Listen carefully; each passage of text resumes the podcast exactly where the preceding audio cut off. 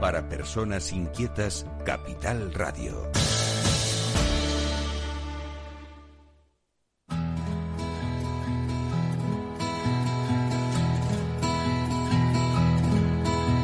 Comienza la caja de Pandora. Al verte sonreír. Al verte sonreír. Un programa especialmente dedicado al mundo de la discapacidad. El niño que que ayer fui. En Capital Radio La 10, cada semana hablamos de aquellas personas que por una causa u otra han llegado a ser dependientes. Lo presenta y dirige Paula Romero.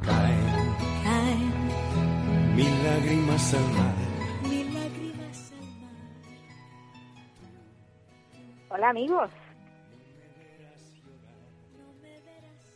Hola amigos, aquí estamos nuevamente, como cada semana. Lo que pasa es que esta semana ha habido un cambio, ha habido un cambio porque bueno, ha habido un día de fiesta por medio y, lo hemos tenido que trasladar. Pero lo importante es que no nos quedemos sin nuestro programa, sin este programa que semanalmente habla de, ese sector de la, de la población que está más abandonada.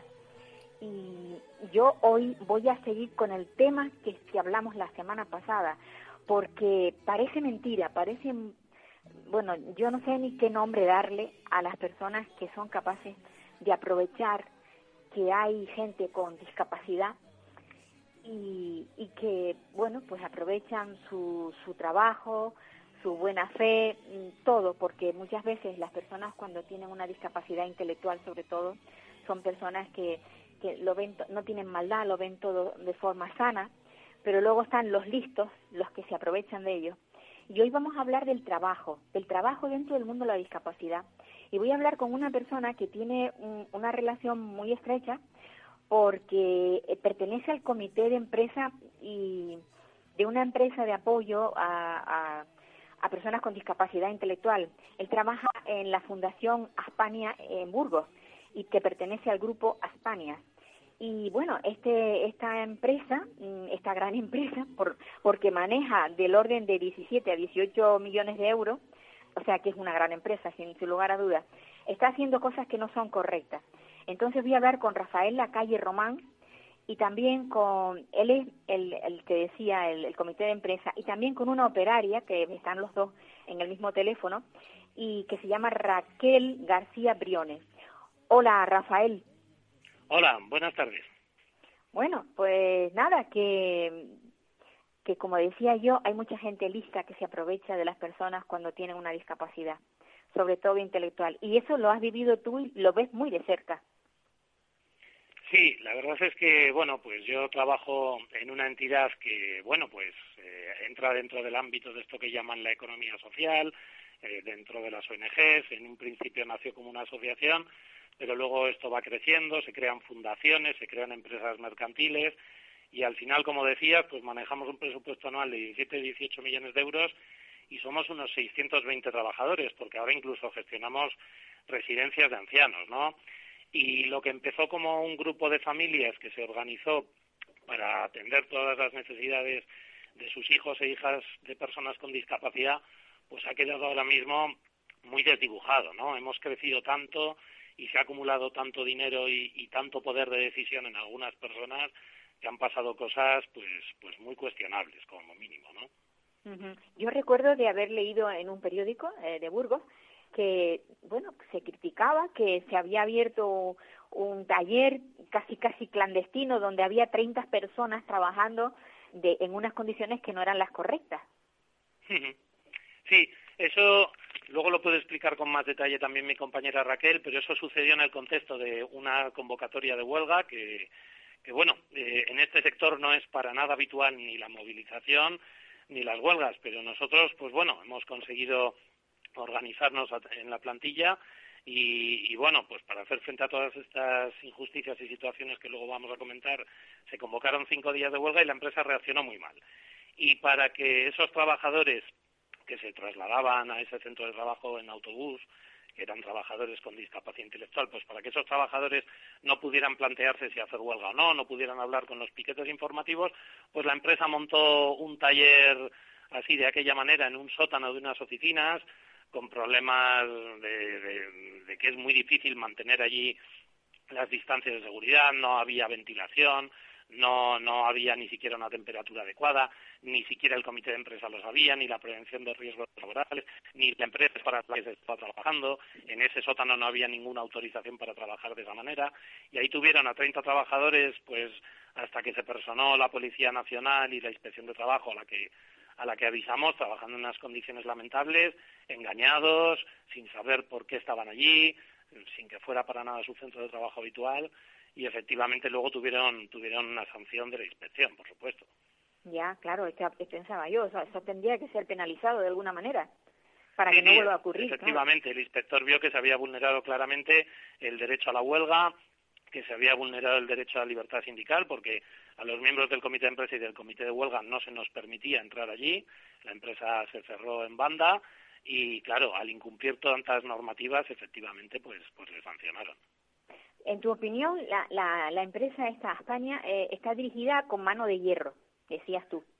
Sí, la verdad es que eh, en, en, los años 80 en todo este tipo de asociaciones y movimientos, pues al final los gerentes en esos años, en los 80, se hacen con todo el poder. Las familias ya cada vez tienen menos poder real porque deciden confiar ciegamente en los gerentes que, que contratan y en nuestro caso fue José María Ibáñez durante más de 25 años que dirigió toda España sin ninguna oposición, sin ningún cuestionamiento, sin que nadie le pidiera cuentas ni explicaciones. Y claro, el resultado lo hemos visto después. Eh, hace bien poco, pues hemos podido comprobar cómo hay una situación de prácticamente ruina económica, de quiebra, sobre todo en, la, en la empresa en la que trabaja mi compañera Raquel, pero también en el resto del grupo. No sabemos qué ha pasado con las grandísimas cantidades de dinero público que se han manejado, no sabemos cómo hemos podido llegar hasta aquí y sí que sabemos que este hombre pues estaba muy bien relacionado con, con mucha, muchos profesionales de la política, muchos empresarios, había unos contactos muy privilegiados y bueno, pues estas instituciones que se supone, como la Junta de Castilla y León en nuestro caso, pero también los ayuntamientos o incluso el propio Gobierno central, que se supone estas instituciones que tienen que supervisar cómo funcionan estas fundaciones, que reciben muchísimo dinero público, pues no han querido intervenir y ahora se ven en la papeleta de que a España presta un servicio social de, de, fundamental de atención a personas con discapacidad, pero que la continuidad de este proyecto está seriamente amenazada porque se debe dinero a todo el mundo, a la plantilla, nos deben una nómina y media, a los proveedores, a bancos, a instituciones, y aquí nadie ha querido meter mano hasta que ha sido demasiado tarde y estamos en una situación muy crítica. Y ese, ese problema viene fundamentalmente de dar tanto poder y tanta confianza a una persona que ha hecho y deshecho como ha querido. Claro, porque eso podría ser un cargo que se, cada X años se renovase, pero si siempre está la misma persona, evidentemente mm, irá ocultando cosas que no quiere que los demás se enteren y al final pues pasa lo que pasa. Mm, de esta, de esta gran empresa, mm, ¿todos los trabajadores crees tú que están en peligro de, de perder su trabajo? ¿O, ¿O hay una minoría que es la que va a perderlo y el resto se queda o al revés? ¿Cómo va a ser la cosa? Pues mira, es complicado saberlo, pero luego te lo puede explicar mejor mi compañera Raquel en su caso, que es la empresa que peor gestionada ha sido y, que, que, mayor deuda tiene y que mayor peligro tiene, la Fundación CISA, en la que trabajan las personas con discapacidad. Es un centro especial de empleo. En cuanto al resto del grupo, pues es muy difícil saberlo, porque aquí se ha hecho caja común, se han manejado los dineros de todas las empresas de manera conjunta y entonces no es que tengamos un único problema en una empresa, sino que cuando esa empresa necesitaba dinero se lo prestaban las demás, no sabemos con qué rigor se hacían ese tipo de operaciones y de movimientos de dinero y ahora mismo estamos en proceso de negociaciones, en mi caso con la, la, los representantes de la Fundación Aspanias, para ver eh, cómo, cómo podemos asegurar un futuro para la plantilla y para el servicio que prestamos, pero la cosa está, la cosa está complicada. Además, antes hablábamos de este gerente, de José María Ibáñez, que finalmente se tuvo que jubilar porque estaba cada vez más cuestionado por las instituciones públicas, por las familias, pero este hombre nombró a sus sucesores, ¿no? Entonces tenemos a personas de plena confianza de este gerente que siguen manejando todo lo que ocurre en la entidad. Entonces, se niegan a hacer una auditoría externa, a ver qué ha pasado con el dinero, a ver cómo se ha gestionado esto, y nos tememos que de una o de otra manera las políticas puedan seguir igual de cara al futuro si no cambian las personas que toman las decisiones. porque el órgano de gobierno pues, también pasa un poco lo mismo con ellos. Hemos tenido un presidente en la Fundación España que ha estado muchos años, ahora dimitido, y justo antes de que haya unas nuevas elecciones se ha nombrado a otro presidente que es de, la misma cuerda, podemos decir, del mismo grupo de personas de confianza del anterior gerente, que va a estar otros cinco años y nadie lo remedia. Y justo lo hacen antes de unas elecciones en las que en teoría se tienen que renovar los cargos, pero parece que este cargo de presidente ya queda adjudicado para intentar asegurar, aferrarse al puesto, que las políticas sigan siendo las mismas y eso nos preocupa a nosotros los trabajadores, pero preocupa mucho también a las propias personas con discapacidad y a sus familias, que también se están organizando las familias y exigiendo eh, explicaciones, información, que el servicio no se siga degradando, porque ese, ese es otro problema que tenemos. Las, las inspecciones que está haciendo la Gerencia de Servicios Sociales últimamente están desvelando cosas que los trabajadores ya sabemos, como es el hecho de que haya graves carencias de higiene, de limpieza, incluso en algunos casos de alimentación. Hay, hay problemas muy serios de calidad del servicio que ofrecemos que nunca tendrían que, haberse deteriorado así pero que con esta gestión que hemos padecido en los últimos años, pues, pues los, servicios se han degradado mucho. Y de ahí el descontento, la incertidumbre, las movilizaciones. La verdad es que tenemos un panorama muy complicado. Complicado. Y además, por lo que cuentas, da la impresión de que esto es como una especie de herencia. Eh, van heredando los cargos según sean los afines al poder, ¿no? Claro, es que aquí ha habido un núcleo, de personas muy próximas al anterior gerente que lo han respaldado en todo y que parece que aunque se haya jubilado lo quieren seguir respaldando y, bueno, no se piden cuentas, no se piden explicaciones, no se ve qué ha pasado y parece que se quiere huir hacia adelante, ¿no? Esa es un poco la sensación que tenemos. O quizás, o quizás lo está manejando desde la sombra, a saber. Es otra posibilidad, sí, que, que nos planteamos en muchas ocasiones. Mira, ¿Raquel se puede poner? Sí, por supuesto. Te pasa a mi compañera Raquel. Hola, Paula. Hola, Raquel.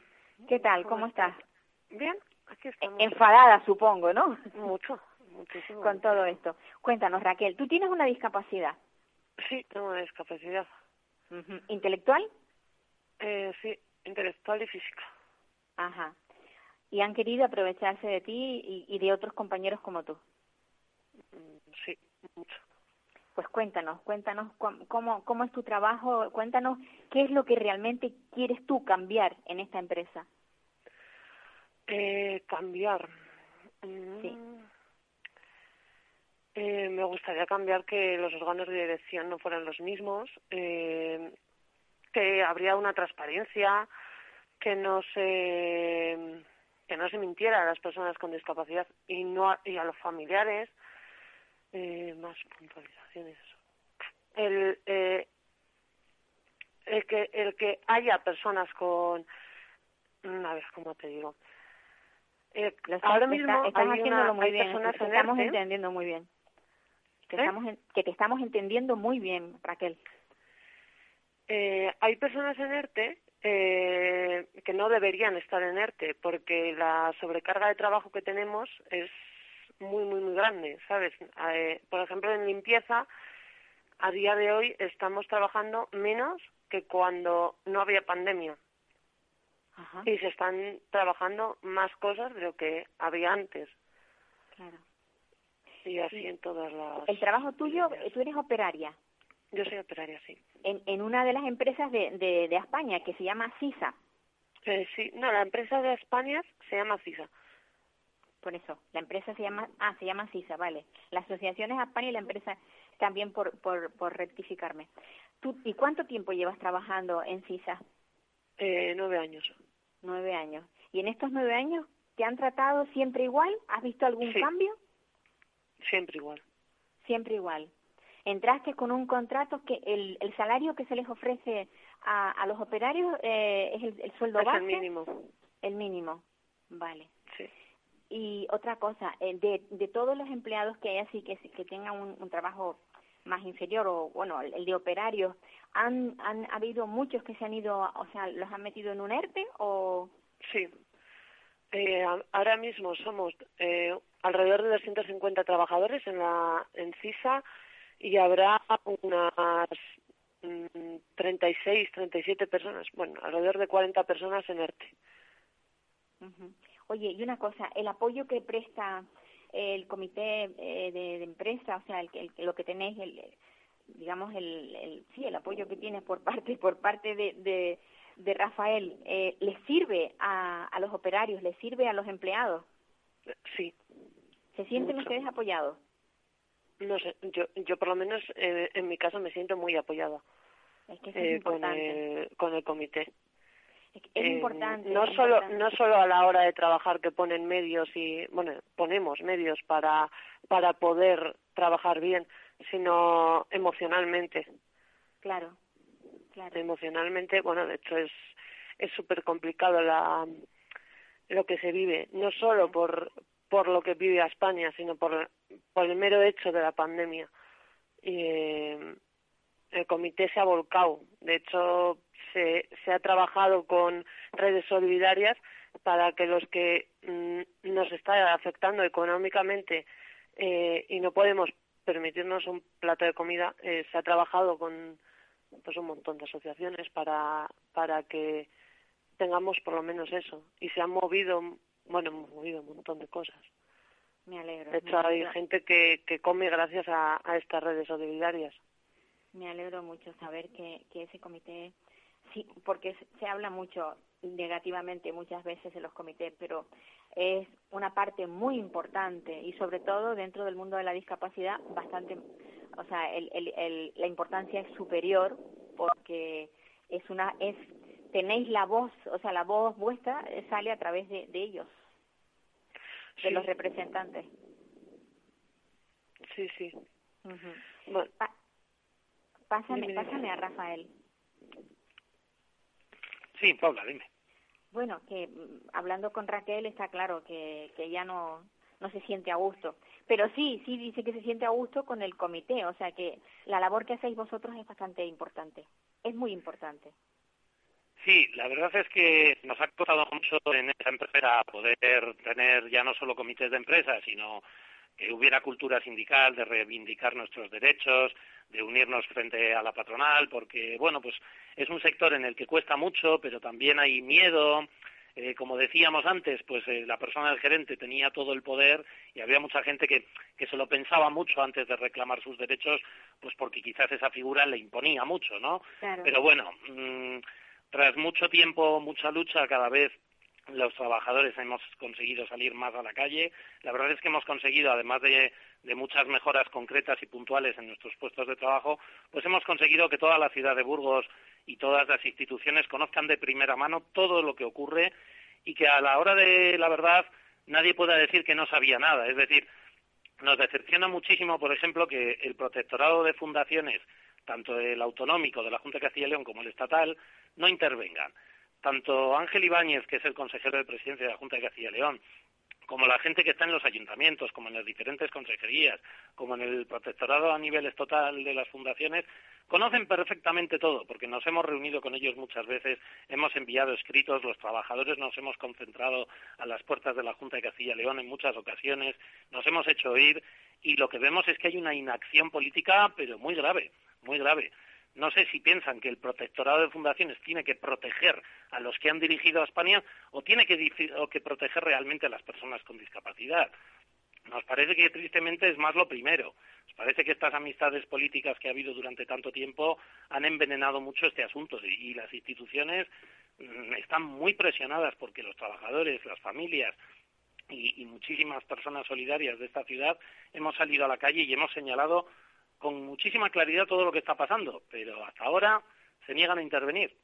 Ya, y una cosa, porque veo que os movéis mucho en, en, los ámbitos políticos, pero ¿y, ¿y en Fiscalía? ¿Habéis denunciado? Bueno, nosotros hemos presentado ante, de momento, el protectorado de fundaciones de, del Gobierno estatal y del Gobierno autonómico una serie de escritos en los que eh, vemos muchas cosas que, que, entendemos que podrían ser irregularidades, no sabemos si delictivas o no, pero sí irregularidades.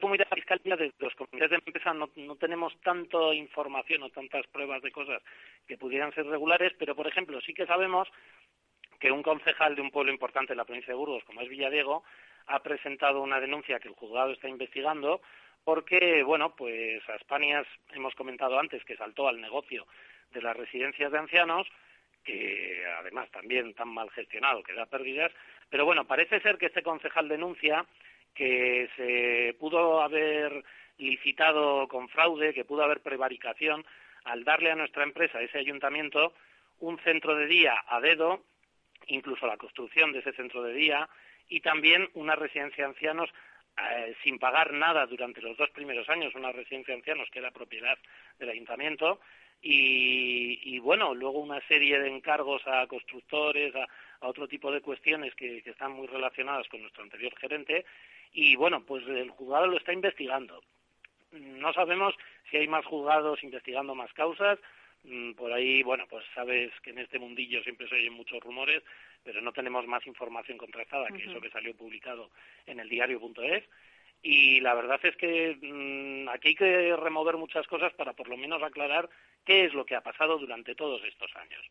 No sabemos si, han, si se han cometido hechos delictivos o no, pero es bueno que esto se aclare, que si se ha gestionado mal se sepa por qué, qué decisiones se han tomado y no hay que repetirlas. Y desde luego, si hay personas que han sido incompetentes u otro tipo de cosas dirigiendo a España, no pueden seguir al frente, porque los sucesores de José María Ibáñez eran personas que o ya estaban trabajando en España o ya estaban muy relacionadas con él.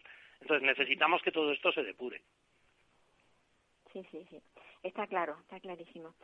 Rafael, yo la verdad es que me gustaría tantísimo que todo esto se aclarara, sobre todo mm, porque el mundo de la discapacidad no puede vivir en, en la sombra, no, no se puede utilizar a determinadas personas para el lucro, bueno, el lucro... Claro, es que además... No, no, sabría qué decir, cómo ponerle, qué, qué calificativo ponerle, pero lo, lo cierto es que no, no es correcto lo que están haciendo, ¿no?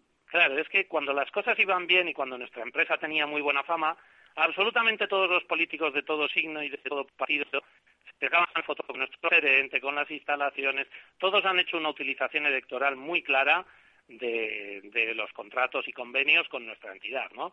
Pero ahora que las cosas están mal, ahora que necesitan una intervención clara y decidida y que se pongan al frente de, de, estas fundaciones y que vean qué es lo que ha pasado, aquí vemos que no se mueve nadie. Nadie quiere salir en esa otra foto en la que todo esto parece que ha habido unos grandes errores y un gran fracaso, parece que nadie lo quiere asumir y nadie lo quiere solucionar.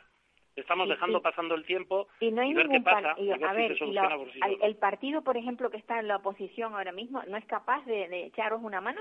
Porque siempre bueno, eh, en la Junta de Castilla y León hay, hay varios partidos, están gobernando ahora mismo Partido Popular y Ciudadanos, en la oposición fundamentalmente podríamos decir que están el Partido Socialista y Podemos.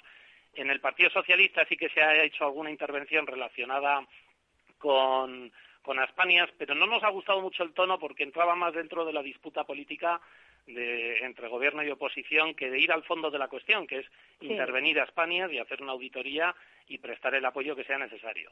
En cuanto a Podemos, sí que es verdad, tenemos que reconocer que, que han hecho un trabajo más incisivo, que han hecho preguntas muy concretas sobre los fondos que se han destinado a España y que siguen de cerca este asunto. Eso, siendo honestos, hay que, hay que ver un poco todo. También sabemos que en el Partido Popular hay, hay personas muy inquietas por lo que está pasando y que en algunas consejerías sí que se están por ejemplo, como decíamos antes, realizando inspecciones serias para detectar los problemas que hay en los centros y obligar a la empresa a intentar subsanarlos, pero esa decisión de acabar interviniendo la entidad o de poner el foco en nuestra entidad y barrer todo lo que haya que barrer, esa decisión no se acaba de tomar. Bueno, pues a ver si hay alguien que, que coge la sartén por el mango, ¿no? Sí, desde luego los trabajadores y trabajadoras tenemos muy claro que no vamos a dejar a ningún compañero ni compañera solo y tirado. Cada vez que hay juicios porque ha habido algún compañero despedido, salen noticias, los trabajadores con discapacidad, los profesionales de apoyo, salimos a la calle para mostrarles nuestro apoyo. Nuestro apoyo, el último caso hace bien poco, eh, hace 15 días, eh, el viernes anterior al puente, y, bueno, pues eh, ahí vamos a estar siempre. Nosotros no vamos a dejar a nadie en estacada y la plantilla tiene muy claro que nos tenemos que seguir haciendo oír, a pesar del éxito de cinco jornadas de huelga, de lo que pensábamos que es la única huelga en todo el Estado organizada y secundada por personas, con discapacidad intelectual. Y, después de tanto luchar todavía cuesta que las cosas se muevan, pero seguiremos en ello. Pues yo os deseo muchísima suerte, sobre todo mm, que que esto se aclare y que todas estas personas con discapacidad por derecho tengan un empleo digno y no y no que en un momento dado les pase lo, lo, de encerrarlos en un sitio para que no puedan hablar y para que no puedan estar en contacto con, con los miembros del comité. Dile a Raquel que se ponga, por favor. por supuesto. Hola. Raquel. Me ha gustado muchísimo tu intervención. Un abrazo muy fuerte. Igualmente. Y, sigue y sigue en la lucha, que lo que lo, lograréis, seguro, seguro. Apoyada por por ese comité y, y por todo el pueblo de Burgos, que por, por lo que se ve está, estáis también muy muy apoyados por por lo que es el el, el entorno. Sí. Sí, la verdad es que sí, en las últimas huelgas ha sido brutal. De hecho, estábamos en plena pandemia y la, la secundación por parte de los ciudadanos ha sido brutal. De hecho, creíamos que iba a ser menos que de lo que fue.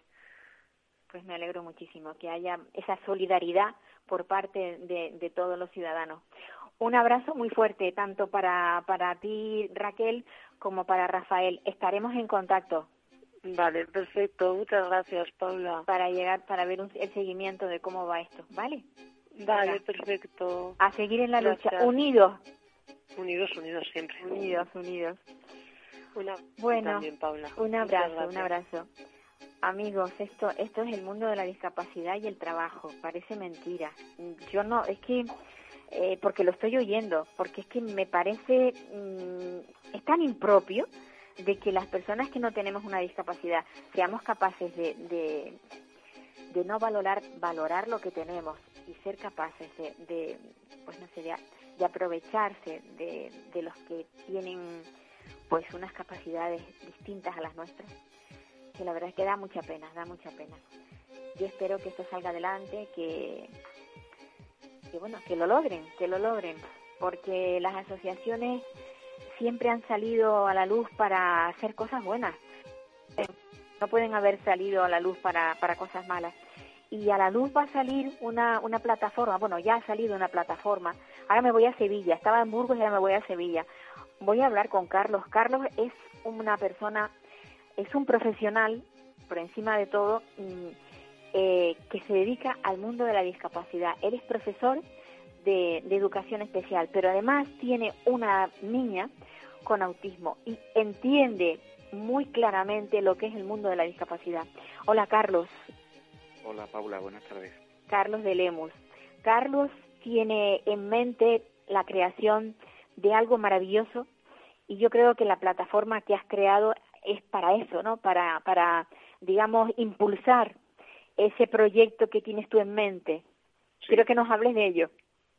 Sí, la propuesta mm, que denominamos plataforma eh, ha sido pues una definición que hemos tenido una madre que ha estado al corriente de la propuesta de que llevamos vamos que llevo haciendo respecto a transformar todo parte del Hospital Militar Vigil de Quiñones de Sevilla, actualmente en proceso de rehabilitación, en un centro de atención integral, investigación y formación sobre el trastorno del espectro autista eh, vamos, se puso en contacto conmigo porque me estuvo, o sea, estuvo siguiendo lo que era la trayectoria que estábamos, vamos, que estaba teniendo con respecto a la petición y le llamó la atención el hecho de, mm, que en este devenir de, de terapias, de profesionales, de recursos, mm, no hubiese nada mm, desde el ámbito público que fuese al menos homologable o, o concebido de la misma manera que se está haciendo toda la red de recursos que hay desde el ámbito privado o privado concertado y a la vez que dichos recursos estuviesen concentrados en, un única, en una única ubicación, para que nos entendamos. Claro, hasta ahora mismo todos los padres que hemos tenido y seguimos teniendo lo que son las terapéuticas de nuestros hijos, hemos estado por mil y un lugares. Es decir, hemos visto que las terapias han estado troceadas y simplemente la idea de tener un lugar donde todas esas terapias estuvieran integradas en un único establecimiento o infraestructura, pues le atrajo. No, nos pusimos de acuerdo a la hora de, de intentar transmitir el mensaje con la mayor publicidad posible y se nos ocurrió pues denominarlo plataforma eh, Hospital Militar, Centro de Atención Integral, y es una plataforma que hemos hecho de forma virtual a través de la red social Facebook En este caso hemos invitado a todas aquellas personas que estén interesadas en que se les explique eh, el porqué de la existencia de esta plataforma, cuál es su pretensión y sobre todo qué es lo que rodea a esta plataforma, que no es solamente el autismo y su terapéutica, sino toda la divulgación posible acerca de por qué queremos estas terapias, eh, qué hay detrás de esas terapias mm, en su, en su diverso signo. Pues claro, mm, ser un, vehículo abierto a la curiosidad, a la inquietud y al apoyo. Ahora mismo que estamos en una circunstancia en la que se están demandando recursos a las personas con discapacidad, bien sea en forma de centros de recursos educativos, que sería mm, la última trayectoria en cuanto a la mm, transformación o modificación sin su cierre. Eh, quiero dejarlo bien claro, eh, de los centros de educación especial hasta constituir pues mm, un, un vehículo, un canal para poder llevar los recursos a las personas y no al revés como está sucediendo hasta ahora. Y de momento, pues en esta plataforma de gente interesada tenemos casi 100 miembros. Yo, yo lo que he visto desde un principio es que tú empezaste solo. Era una lucha tuya sola, o sea, con tus pensamientos, con tus proyectos, con tus deseos, pero tú solo. Y yo creo que canalizarlo a través de, de esa plataforma eh, te ha venido bien porque además te sentirás más arropado y, y tendrás, o sea, el apoyo es mayor, ¿no? Sí, ciertamente la, la sensación es de alivio, es decir, uno comienza esta andadura que es una pelea titánica, no me voy a engañar, es una, una pelea titánica, pero a la vez una, una pelea, una lucha gratificante, porque estamos pidiendo mm, atención a personas que ahora mismo están en la más absoluta invisibilidad. Estamos pidiendo recursos a personas que desde desde que son muy pequeñas y pese a que hay mm, lo que sería una terapéutica, prácticamente a todos los niveles están desahuciados. ¿Qué ocurre? Pues que mm, es gratificante, enormemente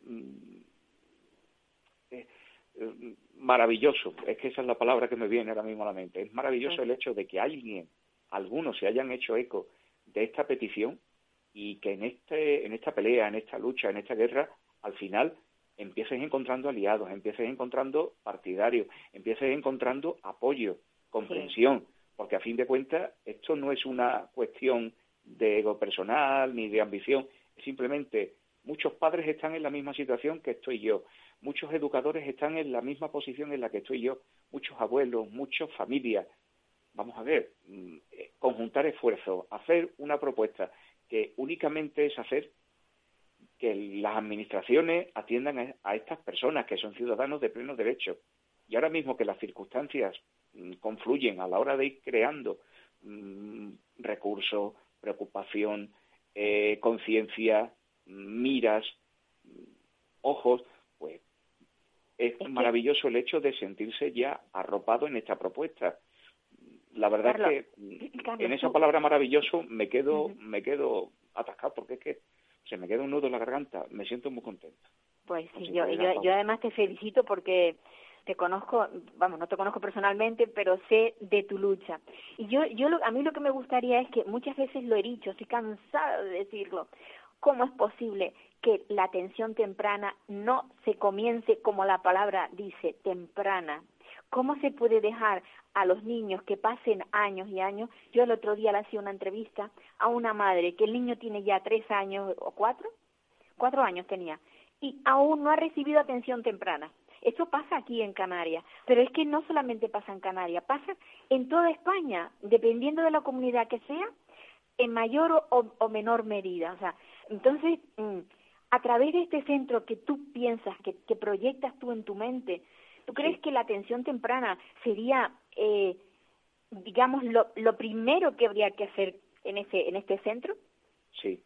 Y voy más allá, como es un centro integral de atención, investigación y formación, no nos conformamos con el hecho de que sea solamente la atención temprana, sino que sea post-temprana. Es decir, mm, un, mm, partimos de un hecho estadístico y poblacional, de, pura, de puro y simple censo el fenómeno del TEA y el TGD, el Trastorno de Desarrollo, va en aumento. Cada vez hay más proporción en los nacimientos que tenemos cotidianamente de personas que van mm, derivando, o sea, van desarrollando un trastorno de desarrollo compatible con un TEA y poco a poco pues vamos teniendo mayor cantidad de estos casos. ¿Qué ocurre? Estamos en una situación de alarma y de emergencia sanitaria. ¿Qué recursos contamos para poderlo, para poderlo afrontar? Pues ahora mismo tenemos una red de infraestructura que indudablemente y desde la iniciativa privada y privado concertada va cometiendo cada vez mayor cantidad de casos, pero no puede acometer tanto el volumen que le viene como la especificidad y particularidad que tienen muchas de las manifestaciones que vienen asociadas al TEA. De hecho, hay muchísimas comorbilidades que implican un tratamiento diferenciado de especialistas.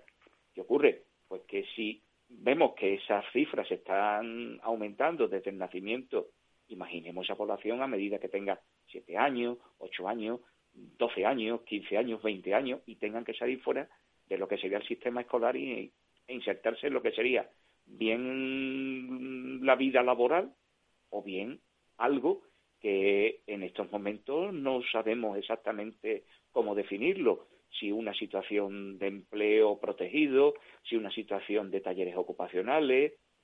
Ahora mismo no hay una definición a ese respecto y esa población pues tiene una trayectoria vital pues la misma medida que podamos tenerla cualquier ciudadano de España o de su contexto. Es decir, no nos conformamos con el hecho de que sea solamente atención temprana, sino también post-temprana. Y luego la parte, la parte que todos los padres que tienen, sobre todo los que, los que tenemos determinada edad, eh, el miedo, el miedo al futuro. ¿Qué va a ser de estos chicos? ¿Dónde van a ir? Porque mm, muchas veces no tienen hermanos, tampoco es una herencia que haya que dejarle a los hermanos. Mm, mm, e, este centro podría acoger a, también un, una residencia donde estos chicos pudieran estar en el futuro, cuando ya fueran adultos, adultos, o sea, muy mayores, cuando ya sus padres no estén. Cuando empecé la hay capacidad, hay capacidad en este, en este, este edificio es lo suficientemente amplio como para poder conjugarse todas estas áreas dentro. Eh, es un edificio amplio que si pudiese ser concebido es profeso en cuanto a esa rehabilitación para ser directamente un centro integral y que recogiera el propósito de residencia, pues claro que podría ser factible. El problema es que la recuperación que se está haciendo de esta instalación, que la está ejerciendo la Junta de Andalucía a través de la Consejería de Salud, no tiene ahora mismo por visión el hecho de, de establecer un centro de estas características, como yo planteo, sino simplemente recuperar infraestructura sanitaria que desapareció de la ciudad hace ya unos cuantos años en la modalidad de atención en multitud de especialidades, pero a la población, digámosle, neurotípica. También a la población que pudiera tener TEA, pero claro, en todas las especialidades médicas que compartimos todos los ciudadanos. No se concibe como una infraestructura es profeso para esto. En la, en la petición mm, que yo planteé, lo que era la posibilidad de residencia estaba inserta. ¿Qué ocurre? Al recuperarse esta instalación se pierde de algún modo esa posibilidad residencial, pero continúa manteniéndose lo del centro de tratamiento integral, bien desde la etapa temprana o, y igualmente con la posttemprana. ¿Qué ocurre? Aledaños al hospital militar si hay instalaciones cercanas. Vamos a recordar que la instalación del, del hospital militar mm, está enclavada en, dentro de un, de un espacio donde hay dos antiguos cuarteles, uno de ellos de artillería, y, vamos, si no recuerdo mal, y el caso es que mm, esas instalaciones que ahora mismo están abandonadas, y no sé si estoy mal informado, el ayuntamiento pretende con ellas crear una serie de viviendas, pues claro, mm, se podría destinar parte de esas instalaciones a lo que sería un complejo residencial para estas personas, con su centro de atención integral asociado prácticamente eh, la acera de enfrente. No sé si me explico. Es decir, los espacios mm, se conciben en proceso para unas motivaciones.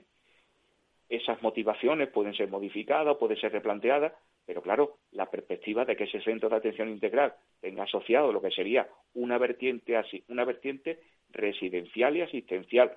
No la hemos abandonado, no la hemos descartado, la tenemos ahí, pero claro, ahí jugamos ya con otra con otra serie de variables que sería la inquietud que pudiera tener la Administración o incluso eh, componente a nivel de legislación, porque claro, existe una reforma psiquiátrica desde hace, no sé, casi 40 años que no sabemos hasta qué punto eso podría ser gestionado por las administraciones. Y ahí me coge un poquito más, mm, más ajeno a lo que son estas cuestiones por desconocimiento, pero nunca hemos perdido ese referente, claro que no. Yo sí que recuerdo que, eh, no sé si alguien hizo un comentario de que a partir de que tú empezaste a poner en Change.org la, la, petición de firmas, eh, eh, fue como que se despertó el interés nuevamente por ese hospital que estaba ahí muerto, que nadie lo tocaba. Pues la verdad es que es un consuelo saber que la propuesta ha servido de revulsivo para refrescar la memoria y volver a ofrecer a la ciudadanía, es decir, nosotros en ningún momento estamos mm, descontentos o abrumados o entristecidos por el hecho de que se recupere para toda la ciudadanía, todo lo contrario, pero claro, la ciudadanía incluyendo a las personas con TEA que viven en Sevilla, que viven en Andalucía, que ahora mismo no tienen ningún resorte en cuanto a atención sociosanitaria, eh, recursos educativos que se pueden formar ahí, no existen. Es decir, si se puede recuperar esa infraestructura, nos parece perfecto, pero que también se recupere para estas personas en, la, mm, en el formato que le estamos demandando o desde la idea que le estamos planteando. Oye, y una cosa, Carlos, ¿cuentas con algún profesional también que esté codo a codo contigo o todavía no está o todavía te sientes solo? Eh, he, vamos, he contactado con varios que desde la parcela bien médica, de la parcela psicológica, incluyendo compañeros de gremio, pues se han sentido, se han sentido atraídos pues por la propuesta sensible. También tenemos personas del ámbito legislativo y luego lo más, vamos, lo más gratificante para mí, muchas personas que han escuchado hablar del autismo, o tienen familiares que, tienen autismo y asociados, mm, personas que se han sentido concienciadas por el hecho de, del mensaje. Es decir, es importante mm, saber que esto no es una cuestión ni corporativa, ni es una cuestión eh, técnica, es una cuestión de corazones y mentes, es una cuestión de personas que se sensibilizan ante una circunstancia que hasta ahora no ha tenido sensibilidad y que poco a poco vamos despertando. ¿Por qué será? Yo lo atribuyo es que cada vez esta, esta, mm, este trastorno va siendo más visible de cara a la sociedad. También, es también está siendo cada vez más vivido dentro de los hogares directos, precisamente por esas proporciones ascendentes en cuanto a la manifestación. Y es lo que más mm, me conmueve, el hecho de, de ver que hay personas anónimas, personas que quieren estar ahí, personas que son ciudadanos, personas que quieren saber, conocer, mm, preguntarse por qué esto está sucediendo y que mm, apoyan, bien con su firma o bien con la pertenencia a la misma plataforma, a mí me llena de orgullo y de alegría. Pues sí. No, hay mayor regalo que me haya podido hacer esta Navidad, con pues sinceridad. creo que tienes que sentirte orgulloso porque promover algo tan grande, ojalá, ojalá esto salga adelante porque sería mm, lo más de lo más. Hoy por hoy no tenemos nada. Tenemos tan poquito, tenemos tan poquito que... No tenemos nada. Tenemos tan poquito. Tú que vives el mundo directamente eh, por, por, por partida doble, por ser padre y por ser profesor, sabes las carencias que tenemos. Carlos, Carlos de Lemus, mm, encantada como siempre de hablar contigo, sobre todo porque eres esa, ese tipo de persona que inyecta mm, no sé, que eres muy positivo y que te, tienes muchísimas ganas de hacer muchas cosas y que siempre pues eh, animan, animan. Muchas gracias, Paula, te lo agradezco mucho. un abrazo muy fuerte y un besito para tu niña. Gracias, Paula. Hasta otra. Pues sí, ahí estamos, ahí estamos con, con ese proyecto eh, maravilloso que ojalá, ojalá, ya como ya le decía yo a Carlos, esto pueda salir adelante. Pero las cosas siempre dentro del mundo de la discapacidad son muy lentas. Tiene que llegar a, a, muchos, a muchos, para que, mm, sobre todo a muchos que no viven la discapacidad, porque quienes la vivimos de cerca lo tenemos muy claro, pero que llegase a, a, a quienes tienen que mover los dineros, a quienes tienen que dar las autorizaciones, a, a, los que mandan, a los políticos, que muchas veces habría que, a la hora de, de poner el voto en la urna, habría que pensar quiénes son los partidos que han hecho más por el mundo de la discapacidad, quiénes son los que han hecho más por la gente más necesitada y deberíamos de pensarlo mucho a la hora de, poner nuestro voto, pero yo creo que nos olvidamos. Y ahora vamos a hablar con, espero que esté al otro lado del teléfono, con Elia, Elia Sacramento. También es una profesora y también tiene una hija con discapacidad. Pero esta vez nos vamos al puerto de la Cruz, en Tenerife. Espero que esté, que esté al otro lado del, del teléfono, que esté ahí. No sé, desde, desde control no me dicen nada. Supongo que, la que estarán llamando. Elia, Elia Sacramento, pues también Elia Sacramento, que como ya vos la, es una profesora, pero que también tiene una, una cría con, con autismo, pues se ha sumado junto con otras madres a, bueno, a crear una, un lugar de voz para pedir las necesidades que tienen, una plataforma. Elia, hola, ¿qué tal? Hola, muy buenas, ¿qué tal? ¿Cómo estamos? Pues muy bien, bueno, muy bien, muy muy bien es un decir, todo todo el mundo preocupado, ¿no? Nosotros nosotros quizás menos porque estamos en Canarias con el tema del COVID o de la COVID, pero luego tenemos otras preocupaciones que son las nuestras propias, las de, las de nuestros hijos. Sí, más sobre todo porque nuestros hijos suelen ser de, de alto riesgo, claro. aunque a los padres no se nos consideran de alto riesgo porque a lo mejor nosotros no tenemos patologías previas, pero nuestros hijos sí. Y muchos pues han tenido que ir a trabajar y otros pues bueno tenemos una licencia ahora que era lo que eh, estamos ahora pues, solicitando pues, reivindicar para que se amplíe. Sí. A ver si lo conseguimos Elia, eh, el otro día salió una compañera tuya de, de, de fatigas, por así decirlo. Sí, Alexandra. Valga, valga, valga la expresión. Sí, sí, sí, Alexandra. Y ella fue muy clara, ella, ella tenía muy claro las necesidades. Tú lo tienes tan claro como ella. Seguro. Hombre, es tanto que sí. Eh, vamos a ver, hay, una, hay un Real Decreto, el 1148, del 29 de julio del 2011, que permite a las personas que tienen hijos menores con cáncer o enfermedad grave, nos permite eh, estar al cuidado de nuestros hijos eh, cobrando, pero sin ir a trabajar pendiente de ellos, porque evidentemente tienes que cumplir una serie de requisitos, informes médicos y demás, que los dos padres estén trabajando, para que uno se pueda quedar al cuidado continuo y permanente, que es lo que necesitan nuestros hijos con, con esta problemática. Eh, nosotras, incluso a Alexandra también le pasó, durante muchos años estuvimos trabajando sin ningún problema dentro de las dificultades que nos tenían nuestras hijas, pero claro, cuando llegó la adolescencia, el desarrollo hormonal eh, es lo que ha perjudicado tremendamente a nuestras hijas y, por ejemplo, que tienen epilepsia refractaria, mm, la niña de Alexandra tiene esclerosis tuberosa y la mía tiene síndrome de Red.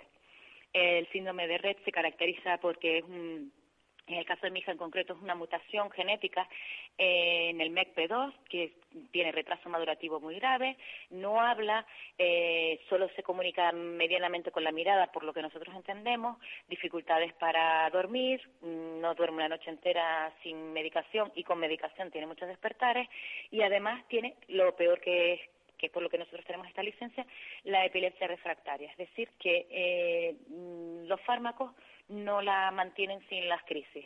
Entonces, por eso necesitan del cuidado continuo y permanente para que uno de los progenitores estemos pendientes. En este caso somos, hemos sido madres en algunas, en otras hemos sido padres, y la lucha es que solo nos permiten esta licencia hasta que nuestro hijo cumpla 18 años. Y ahí viene el problema que varias a los 18 años no se, no se le quita la enfermedad. Evidentemente, eh, es que a niños pequeños problemas pequeños y a niños grandes problemas grandes. Entre que ya empiezan con el problema de los centros, que no hay centros adaptados para las características de nuestros hijos y que le puedan llevar, pues, hombre, la medicación y demás. Bueno, esa es una. Y ya que estamos nosotros al cuidado continuo y permanente, pues nos van a obligar que cuando nuestro hijo cumpla, nuestra hija en este caso, 18 años, nos tenemos que incorporar a nuestro puesto de trabajo, al 100% porque yo he estado un par de años, pues, eh, entre que mm, contrato a alguien para que nos eche una mano y tal, pues al 50%. Pero, por ejemplo, ahora con la COVID, mi hija es de riesgo, yo no, y yo me tenía que enfrentar a una clase con 20, 25 alumnos, aunque tengamos las mascarillas, con el riesgo de que, que ello conlleva en un sitio cerrado y tal, que por suerte no han habido muchos contagios ahí, pero bueno, que es exponerte sin, con el riesgo que tiene la niña, porque claro, ellas tienen, ellas sí tienen enfermedades de base. Y si ya a nosotros nos puede tumbar el COVID, pues imagínense a personas tan vulnerables como ellas. Sin duda, sin duda. Mm. ¿Y, y qué, qué habéis logrado? Porque, claro, e, e, eso eso tiene que ser que se cambie la ley, ¿no? Efectivamente, es un real decreto que es a nivel nacional. Pues mira, hemos hecho, desde que varias madres hemos presentado un escrito personalizado contando nuestra historia a la presidencia de gobierno, a las a las todas nos han devuelto la misma respuesta, exactamente la misma, que se lo iban a pasar al Ministerio de Migración y Trabajo y no sé qué. Eh, bueno, ahí se ha quedado en nada. Eh, yo le he escrito ya dos veces al CERMI solicitando que nos eche una mano, porque claro, si el CERMI nos representa como familia eh, de personas con discapacidad, pues que nos echara la mano. me dijeron que ellos ya habían presentado a la anterior legislatura una modificación para este Real Decreto y que nada. Y ahí se quedaron. Y entonces, nosotras que nos vamos viendo, que nos vamos viendo solas. Entonces, mm, pues yo me he intentado mover por un lado, la otra por otro, hasta que me encontré con una mamá de, Gran Canaria, que es Isabel, que ella hizo una recogida de firmas eh, en Change ORG y consiguió más de 15.000 firmas. Ella presentó en, el gobierno de Canarias 10.000 firmas solicitando la modificación de esta ley. No, no ha obtenido respuesta. Y gracias a que, bueno, pues eh, buscando en el Facebook, diciendo que por favor, si alguien la conocía, que me pusiera en contacto con ella, pues otra mami me, que me conoce me puso en contacto con ella y ahora nos mm, empezamos por ahí y nos hemos ido reuniendo eh, las que conocíamos. Entonces, mm, pues yo hace un mes y pico, dos meses, un mes y pico, hice un grupo de cuatro, éramos las cuatro que yo, a las tres que yo conocía, y les dije, vayan metiendo ustedes en el grupo a las personas que estén en esta situación y necesiten lo mismo. Pues ya somos como 17, 18 personas eh, que estamos con la misma problemática, con la misma preocupación. ¿Qué pasa? Que una se nos acaba ya, o en abril, mayo y julio hay una, eh, hay otra mami que se le cumple ahora en diciembre de este mismo año, o sea que ya está a punto de poder de tenerse que incorporar y estamos batallando para que se modifique el Real Decreto. Pues Elia, esto esto lo vamos a, a seguir mm, tratando porque no nos vamos a olvidar. Es que sabes qué pasa, que se nos ha, se nos ha ido ya el tiempo. Ah, vale, pero no hay problema. Pero no, pero pero vamos a seguir hablando de ello, vamos a seguir hablando porque hay que recordarlo. O sea, lo dices hoy y se olvidan. ¿Vale? Sí, sí. De hecho, estamos en contacto con el Parlamento del Canaria, con Teresa Con Teresa Cruz. Sí, la verdad que muy amable. Eh, me mandó un mensaje ayer precisamente porque le dije que, que íbamos a salir en radio y me dijo que el proyecto no de ley se, se va a debatir en febrero, que ella ya lo está preparando para que se presente en febrero eh, aquí en el Parlamento de Canarias, ya que ahí en, Andalucía se consiguió que se modificara, solo para los funcionarios, pero se modificó. Y entonces nosotros queremos que sea para funcionarios, pero para todo el mundo. Queremos que sea para todos. Por supuesto, por supuesto, porque parece una discriminación, ¿no? Que solamente sea para un sector. Sí, sí, sí, pues, por Entonces vamos a luchar por todo. Pues sí, Elia, un abrazo muy fuerte. Un abrazo, muchas gracias eres, por la oportunidad. Eres una, eres una gran, una gran luchadora. Ojalá hubiera. es lo que nos toca, mi amor. Muchas madres así, muchas más todavía. Sí, sí, por desgracia hay mucha gente que tenemos que seguir luchando los derechos de nuestros hijos, que sin cualquier duda, sin, sin problemas, yo no tengo que luchar nada por mi otro hijo.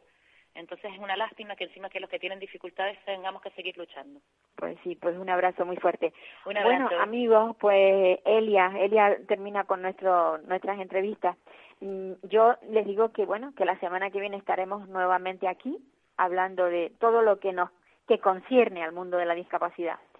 Eh, les digo como siempre, a cuidarse, todo el mundo a cuidarse mucho, porque este bicho no nos abandona y no sabemos cuándo nos quedaremos libres de él decirles que, que les espero la próxima semana. Adiós, me voy. No quiero ir, pero esto es lo que hay.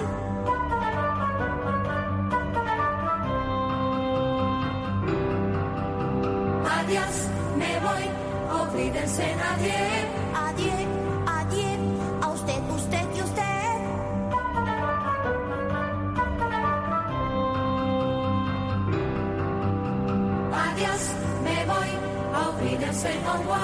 Me voy si hoy por fin pruebo el champán. ¿Puedo? No.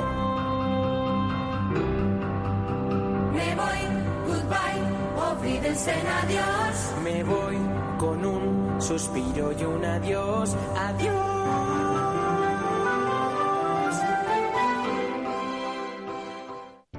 Para personas inquietas, Capital Radio.